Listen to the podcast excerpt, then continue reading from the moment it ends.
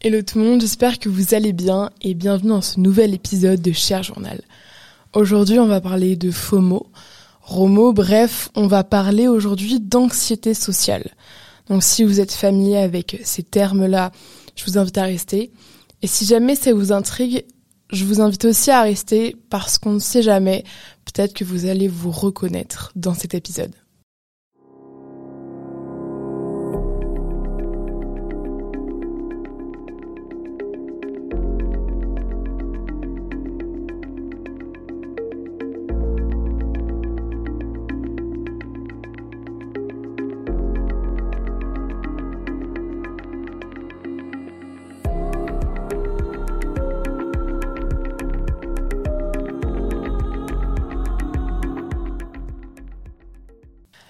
C'était déjà arrivé de te forcer à aller une soirée ou un repas entre amis par angoisse de manquer un événement important ou une information primordiale? L'idée de manquer la soirée de l'année t'angoisse? Bonjour déjà, et je t'annonce que malheureusement, tu es atteint ou atteinte de FOMO, qui sont les initiales pour Fear of Missing Out, ce qui veut littéralement dire la peur, l'angoisse, le stress de rater. Alors, il s'agit non pas la peur d'échouer, ça, ce sera le sujet d'un autre épisode, mais plutôt la peur de manquer un événement ou alors une information importante. D'après Google, c'est une sorte d'anxiété sociale euh, caractérisée par la peur constante de manquer une nouvelle importante ou un autre événement quelconque donnant une occasion d'interagir socialement. Ça n'a pas été considéré comme un problème mental, mais le symptôme le plus compulsif lorsque vous êtes atteint de FOMO, c'est celui-ci. Checker les réseaux sociaux de manière obsessive pour regarder ce que les autres sont en train de faire.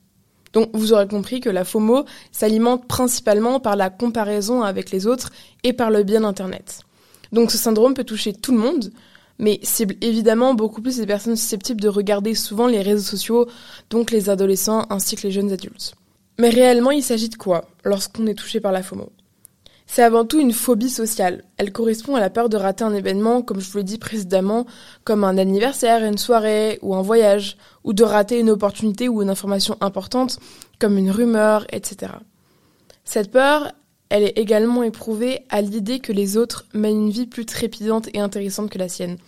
Je me permets d'en parler seule parce que la FOMO, c'est quelque chose qui m'a touchée il y a quelques mois, quand j'ai déménagé à Montréal en août dernier. Pour la petite histoire, en avril de l'année dernière, pendant mon année terminale, donc, ma meilleure copine du lycée m'a ghosté du jour au lendemain, sans me donner de raison valable, mais je vais pas m'étaler sur le sujet parce que bah, c'est pas le sujet ici. Cette FOMO, elle s'est déclarée surtout en mai-juin, quand je checkais tout le temps les réseaux, tous les réseaux, pour voir à quel point elle menait une vie trépidante et tellement fun sans ma présence. Et ça en devenait vraiment maladif, et c'est pour ça qu'à la rentrée, je me forçais à aller à chacun des events organisés par mon université je craignais que si je loupais ne serait-ce qu'une soirée poutine, mes copains, ils allaient rencontrer quelqu'un et moi, j'aurais raté ce moment où, ils allaient avoir un délire ensemble.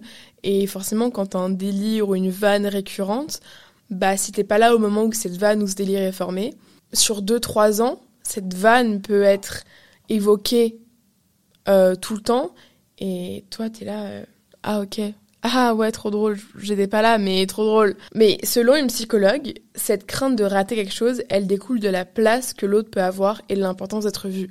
En gros, les personnes atteintes de FOMO mettent plus en avant la satisfaction d'avoir été dans un lieu et ne profitent pas de l'événement. On se sait que pour certaines personnes, c'est plus important de poster sa petite story Insta avec en prime la localisation et la mention du lieu et des personnes avec qui on est, que plutôt profiter du moment présent et de ce qui nous entoure. Je me souviens être plus concentrée sur quel moment était le plus propice à filmer ma story que sur la discussion que j'avais avec les gens. Et cette peur, elle mène à ce fameux sentiment d'être surbooké parce que les personnes atteintes de FOMO disent oui à toutes les propositions. Pour ces personnes-là, choisir un seul événement signifie renoncer aux autres et donc correspond à un processus de deuil. Moi, je me souviens, s'il fallait que j'aille à trois soirées différentes dans la même soirée, j'irais. Peu importe à quelle heure je pars de chez moi, à quelle heure je rentre je, je pouvais pas me permettre dans ma tête, c'était impossible de louper ces soirées-là.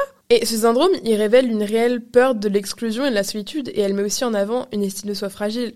Je me souviens que je me rendais à des événements par besoin et non par envie. Là où j'allais, je savais que j'avais été aperçue et j'avais l'impression d'exister, de me sentir aimée, ce qui rehausse vraiment l'estime de soi-même, disons-le. Mais Vous allez me dire, c'est quoi vraiment l'élément déclencheur? Genre, qu'est-ce qui fait que moi, du jour au lendemain, bah, bah voilà, j'ai eu la FOMO? Bah, Comme tout syndrome psychologique, c'est dans le passif qu'il faut aller creuser pour voir ce qui a déclenché la FOMO. Généralement, des personnes ont été rejetées ou exclues pendant leur enfance, mais c'est pas le cas de tout le monde. Enfin, je veux dire, moi, j'ai une enfance très heureuse et c'est pas pour autant que euh, bah, aujourd'hui euh, tout va bien dans ma santé mentale à 100%. Et une autre cause que je vous évoquais précédemment, c'était l'addiction aux réseaux sociaux. Dans ce cas précis, on prend aucun plaisir dans l'instant présent, comme je vous le disais, mais on profite de ce que les réseaux sociaux peuvent mettre en évidence. La FOMO, elle peut se manifester de différentes façons, mais en général, comme j'ai évoqué, les individus acceptent toutes les invitations et se demandent jamais réellement s'ils ont envie d'y aller. Et un autre très important, c'est que les individus atteints de FOMO se comparent aux autres énormément, beaucoup trop, et je vous l'ai dit, ça devient obsessif et maladif. Et c'est quelque chose qui est assez toxique de se comparer aux autres, parce que ce faisant, ces personnes se dévalorisent elles-mêmes. Donc comme résultat, la FOMO, elle peut provoquer pas mal de stress et d'anxiété, et peut même causer des angoisses, de la fatigue, et donc tous les symptômes qui vont avec. Donc si vous êtes fatigué, vous allez être moins productif à votre travail, moins efficace, et franchement, la FOMO, ça, ça vous bouffe hein, de l'intérieur. Mais vous allez demander, Tata Léo, comment on surmonte cette FOMO? Bah écoutez, je me permets d'en parler pour être 100% transparente avec vous. Je me suis débarrassée de cette FOMO à 90%, je dirais.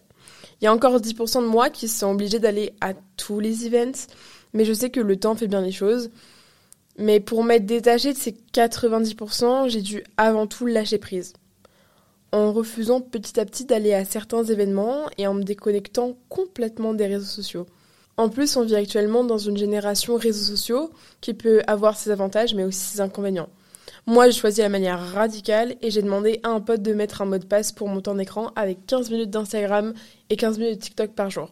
Et je vous promets que quand vous n'avez pas le choix, bah, se ça fait du bien à la longue. Et en plus, ça vous permet d'être encore plus productif au niveau du travail et tout, parce que on se sait, vous vous posez à la BU, vous allez bosser votre droit, votre histoire, votre écho, et là, bim, on scrolle sur les réels Insta ou sur TikTok. Et là, c'est parti pour trois heures. Comme pour un deuil, on passe à l'étape de l'acceptation. On doit accepter que nos proches fassent des activités sans nous et que l'on rate des événements.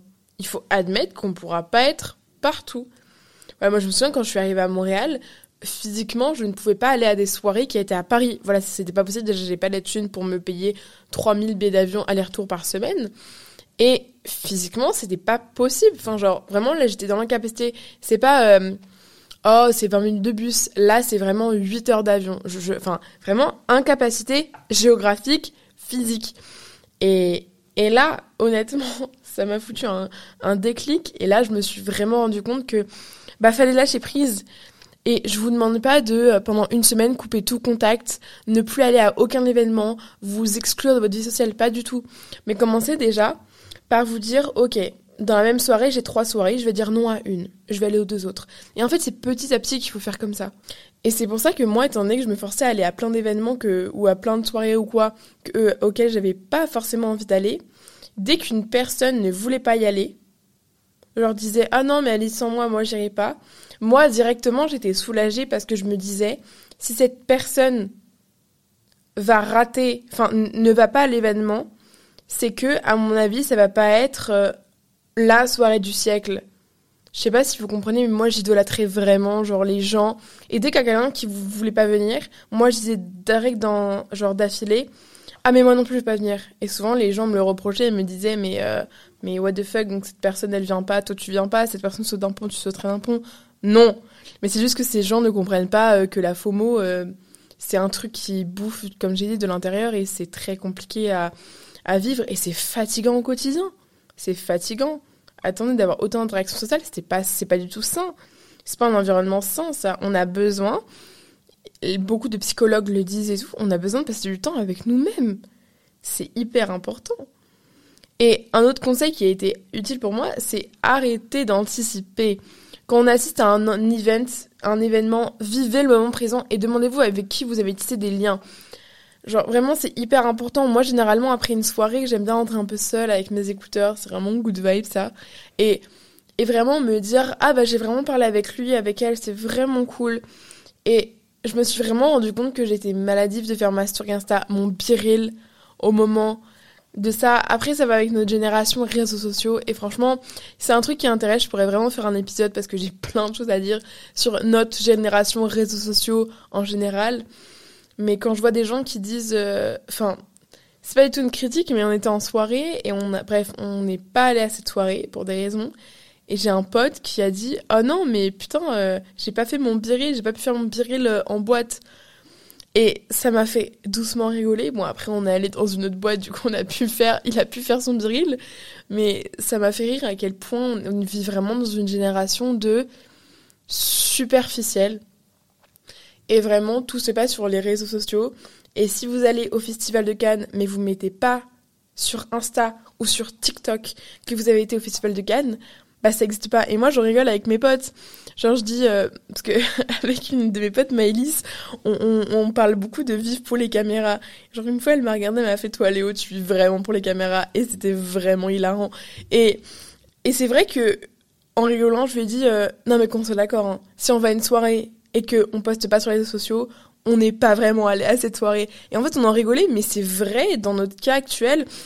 Et je trouve que les réseaux sociaux, ça peut être tellement un, outil cool pour utiliser cette plateforme pour instruire les gens. Enfin, je sais que par exemple, je pense beaucoup à Hugo Decrypt ou tous les médias qui utilisent ces plateformes-là pour instruire et éduquer les gens. C'est hyper bien.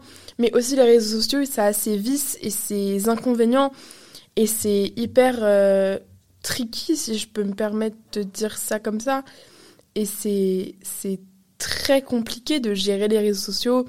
Et c'est vrai que ça peut être très toxique, cette comparaison, cette jalousie vis-à-vis de la vie des autres, alors qu'en réalité, bah, on, on connaît rien de la vie des autres. En fait, les gens vous font voir et croire que ce qu'ils veulent.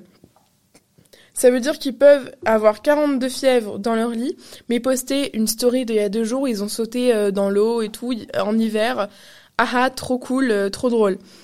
Et c'est vrai que le dernier conseil que je pourrais vous donner, moi qui m'a aidé, c'est de travailler sur votre jalousie. Parce que jalousie veut dire envier les autres et il est recommandé de ne pas se comparer aux autres pour pouvoir se satisfaire de ce qu'on a. Parce que c'est vrai que on pourrait se comparer, franchement.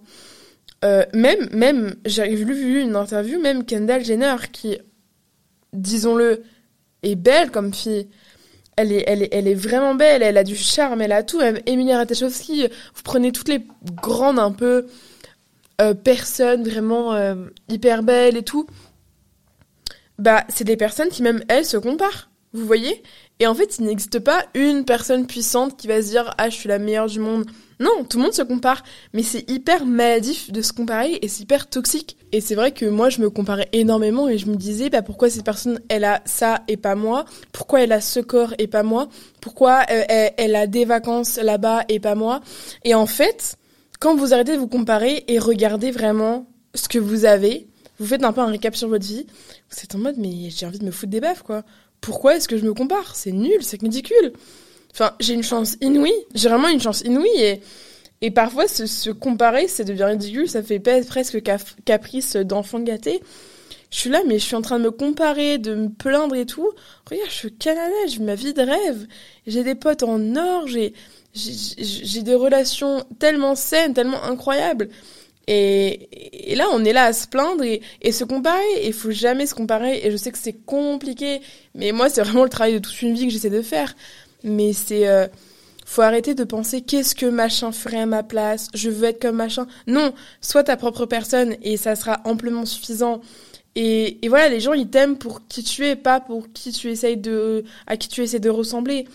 Et c'est ridicule et vraiment ça peut vous manger de l'intérieur, la comparaison, la jalousie, tout ça.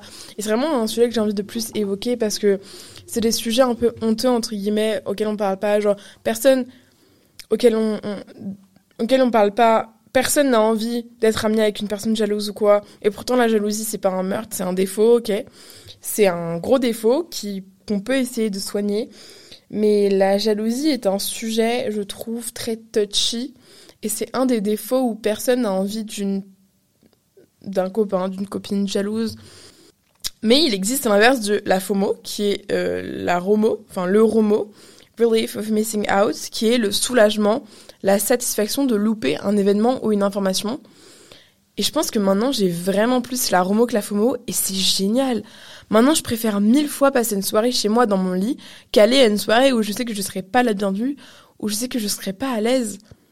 À un moment donné, quand tu sais que tu es mal à l'aise, bah n'y va pas.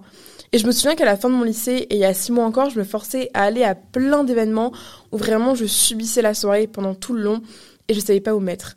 Et pendant cette soirée-là, je développais des relations avec personne. Alors que les soirées où je reste chez moi seule, je développe une relation beaucoup plus grande et intense avec moi-même que dans une salle remplie de personnes où je suis mal à l'aise. Et je sais qu'aujourd'hui, si je suis pas avec mes personnes dans une soirée, j'y vais tout simplement pas. Alors qu'au lycée, FOMO aurait pris dessus et je serais rentrée encore plus mal qu'au départ. Donc si je devais résumer la FOMO, bon ça serait un petit peu compliqué, mais vraiment je pense que c'est primordial d'essayer, comme je vous l'ai dit, de se détacher un un événement à la fois, pas tout d'un coup on répète, parce que après vous allez retomber dedans. Bref, c'est pas ce qu'on veut. Et également arrêter de checker tout le temps les réseaux sociaux. Je, sais que ça peut être compliqué, et moi je vous conseille de faire ce que j'ai fait, c'est-à-dire euh, de demander à un pote de vous mettre un mot de passe. Essayez de le faire pendant une semaine, et après vous revenez me dire si ça a fonctionné, si vous sentez mieux, si vous avez été plus productif, et si vous êtes du coup moins comparé. Euh, et sur ce, je vous laisse. Je vous souhaite une très belle journée, une très belle nuit. Et moi, je vous dis à très bientôt pour un nouvel épisode. Ciao